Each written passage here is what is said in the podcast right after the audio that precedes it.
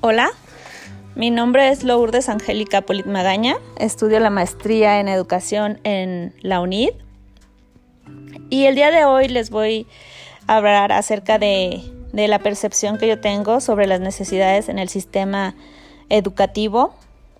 En este caso yo trabajo para un sistema de bachillerato, son chicos de bachillerato. Y bueno, creo que necesidades sobre todo en el sistema educativo hay muchas. Los, las escuelas tienen necesidades, el sistema tiene necesidades, los maestros tienen necesidades, los estudiantes tienen necesidades. ¿Qué es lo principal para mí o qué es lo que pienso? ¿Qué es lo principal para mí? Eh, definitivamente poner al alumno al centro del sistema educativo. Hoy nos encontramos con un sistema educativo complejo, y definitivamente está a la par de lo que los alumnos requieren, pues esto es lo que nos ha hecho cambiar el sistema educativo o la percepción o, las necesidades, ¿no? Tratando de mejorar en beneficio de los alumnos siempre, poniéndonos a la, vanguardia, eh, capacitándonos y, y poniéndolos a los estudiantes como pilar fundamental en el sistema educativo. Eh, venimos trabajando o veníamos trabajando un concepto de educación tradicional donde el maestro era el que dictaba y los, y los alumnos o los estudiantes solamente pues los poníamos como memorizadores de los aprendizajes, ya sea realizando planas, operaciones, eh, ellos callados y, los docentes hable y hable. Y entonces yo recuerdo en ciertas corrientes que he visto que como autores como Piaget, Montessori, Le Bouch, comenzaron a, manifestar eh, pues que se tenía que ponderar a los alumnos más que, los aprendizajes, ¿no? Este, este sentido humanista de la educación, haciéndolo más activo eh, durante el proceso de enseñanza-aprendizaje, eh, retomando como, como las necesidades del estudiante. Y el día de hoy creo que esa es, es una gran necesidad en el sistema educativo, tomar en cuenta a los estudiantes, tomar en cuenta sus emociones, sus necesidades, el entorno en el que están viviendo, para entonces poder nosotros eh, em, elaborar una planeación en donde el, el proceso de enseñanza-aprendizaje sea acorde a sus necesidades.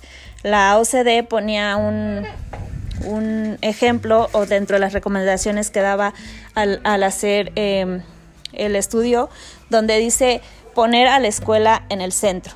¿Por qué? Porque si, ponían, si ponen a la escuela en el centro y crean un comité y poner a la escuela en el centro, obviamente son muchísimas escuelas, muchísimos maestros, muchísimos estudiantes, pero se crea un comité para cada sector educativo de cada comunidad, de cada población, de cada ciudad, y se le da una continuidad, pues definitivamente se van a poder resolver los problemas educativos. Bueno, pues es lo mismo que yo pienso eh, con el sistema educativo, pero poniendo al alumno en el centro. Yo como profesor poner a mi alumno en el centro y entonces poder hacer una evaluación, poder estudiar y ver sus necesidades. Y en base a sus necesidades, a las necesidades de, mis estudiantes, a, las necesidades de, la comunidad, entonces yo voy a tener necesidades, yo docente, pero yo docente tengo la capacidad de resolver, de ser flexible,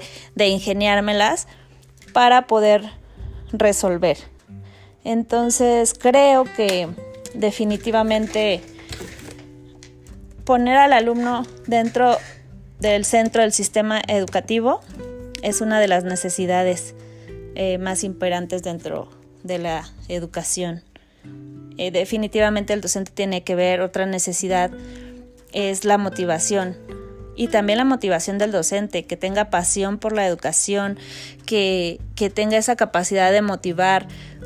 ¿Para qué? Para evitar la deserción, para, para que los estudiantes entiendan por qué es la necesidad de, la educación, que ellos son el futuro del país y que de ellos depende el, eh, lo dice la misma OCDE, ¿no? El, si hay calidad educativa, en los próximos años el Producto Interno Bruto puede crecer inmensamente debido a que estamos creando los, los ciudadanos del futuro.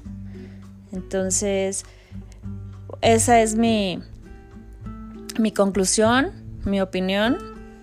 La, una de las principales necesidades en el sistema educativo es el alumno al centro para poder partir de ahí y resolver necesidades.